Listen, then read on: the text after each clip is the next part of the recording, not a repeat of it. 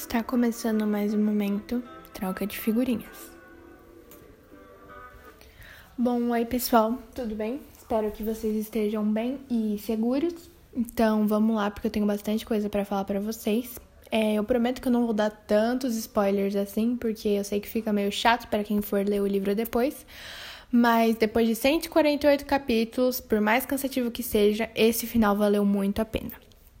Então vamos lá, gente.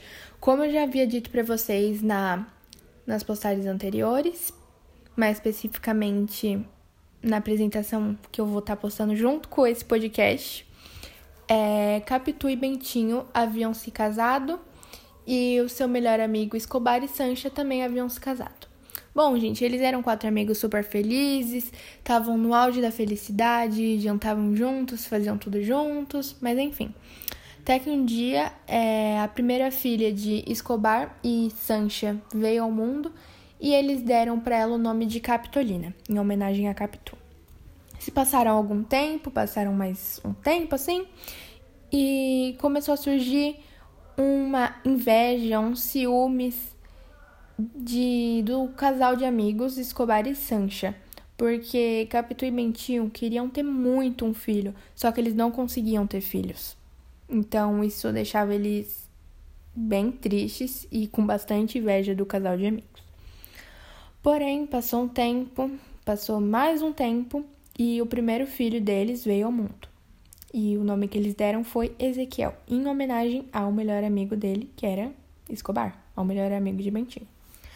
Enfim, gente, passaram mais algum tempo, foram se passando os tempos e, infelizmente, em um dia, o Escobar faleceu, porque ele tinha ido mergulhar no mar, e é nessa parte da história em que tem uma virada, assim, meio que tudo vira de cabeça para baixo. Porque começa a surgir uma desconfiança da parte de Bentinho para Capitu. Ele começa a especular algumas coisas sobre Capitu e o seu melhor amigo Escobar. Durante o enterro de seu melhor amigo, Bentinho percebe que as lágrimas de Capitu não eram lágrimas de alguém que tinha perdido apenas um amigo. Eram lágrimas de quem tinha perdido algo a mais, sabe? Quem sabe um amante, sei lá. Enfim, isso era o que ele achava, né? Ele não tinha certeza ainda. Porém, se passaram mais alguns anos e Sancha, que era viúva de Escobar, ela foi para o Paraná morar com a sua família, junto com a sua filha. E se passaram mais alguns anos e o seu filho Ezequiel foi crescendo.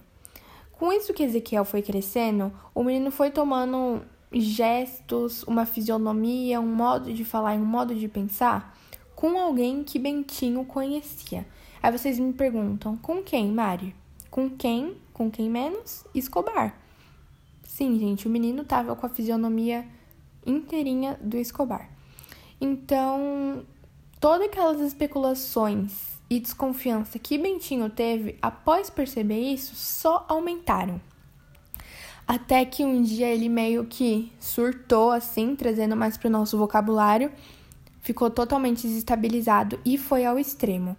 Surtou de vez e falou que Ezequiel não era o seu filho e que Ezequiel era nada mais, nada menos que o filho de Escobar, ou seja, que Capitu havia tido um caso com o Escobar. É, gente, complicado, né? Porque assim, fonte da onde, né? Da onde que ele tirou essas fontes? Da cabeça dele, mas tudo bem. E aí, como eu havia dito, ele foi ao extremo. Foi lá em uma farmácia, não sei o lugar ao certo, comprou veneno e cogitou a ideia de um suicídio, gente. Colocou na cabeça dele que ia se suicidar, sim. Na manhã seguinte, que ele já tinha comprado veneno, ele pegou uma xícara de café, colocou o veneno no café, mas ficou em dúvida se ia tomar ou não. Até que o seu filho, assim, na cabeça dele, entre aspas, seu filho, apareceu no lugar onde ele estava e começou a conversar com ele. Então, Bentinho perguntou se o menino queria tomar o café. Sim, gente, ele ia dar o café com veneno pro filho dele, para uma criança.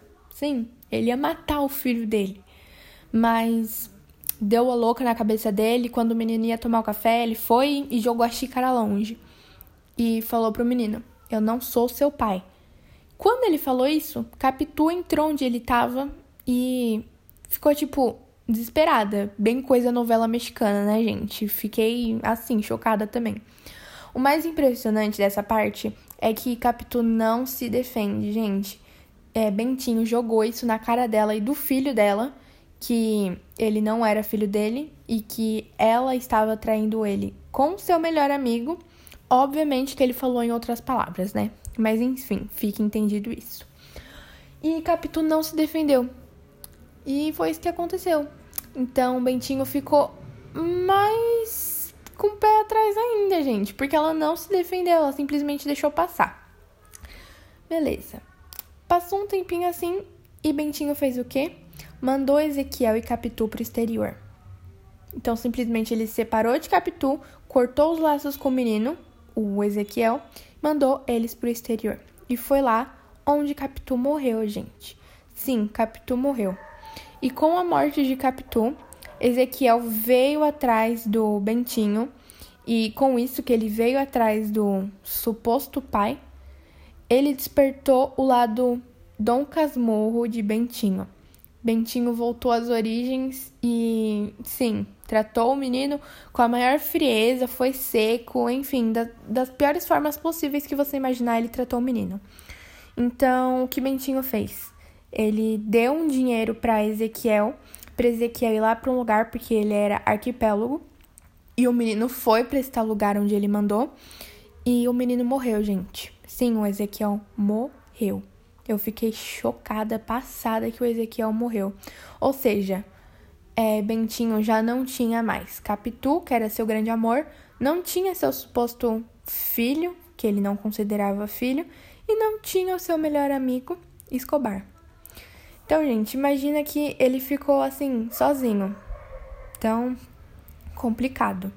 Bom, eu vou ler uma passagem aqui para vocês que eu achei super interessante sobre tudo isso que aconteceu, sabe? Sobre a suposta traição de Capitu.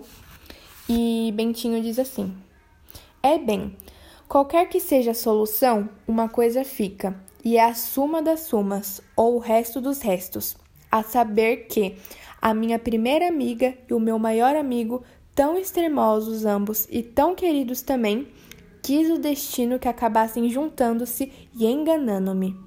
A terra lhe seja leve. É, gente, complicado. O ódio que esse cara tava guardando de Capitu e de Escobar fica bem entendido assim para nós leitores. Então, gente, assim, a minha opinião sobre isso. Eu acho que não tem como a gente falar se a Capitu traiu ou não traiu, porque a gente só escutou um lado da história. Ou no seja, a gente só escutou a versão do Bentinho, entendeu? Então, se ele quisesse se favorecer, ele se favoreceu. Então a gente nunca vai saber a versão da Capitu. Essa vai ser uma pergunta que a gente nunca vai ter respostas. Então é isso.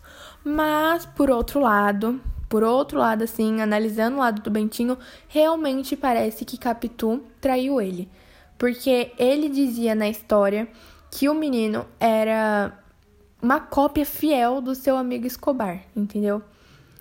Então fica meio subentendido assim.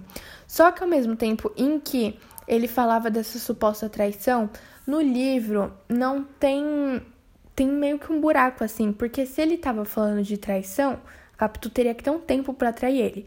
Em que tempo Capitu traiu ele? Em que momento da história Capitu foi lá e traiu ele, teve um filho com seu melhor amigo? Então, isso ficou meio que uma pulga atrás da minha orelha, entendeu? Eu ainda reli algumas outras passagens para tentar buscar, mas eu não consegui achar.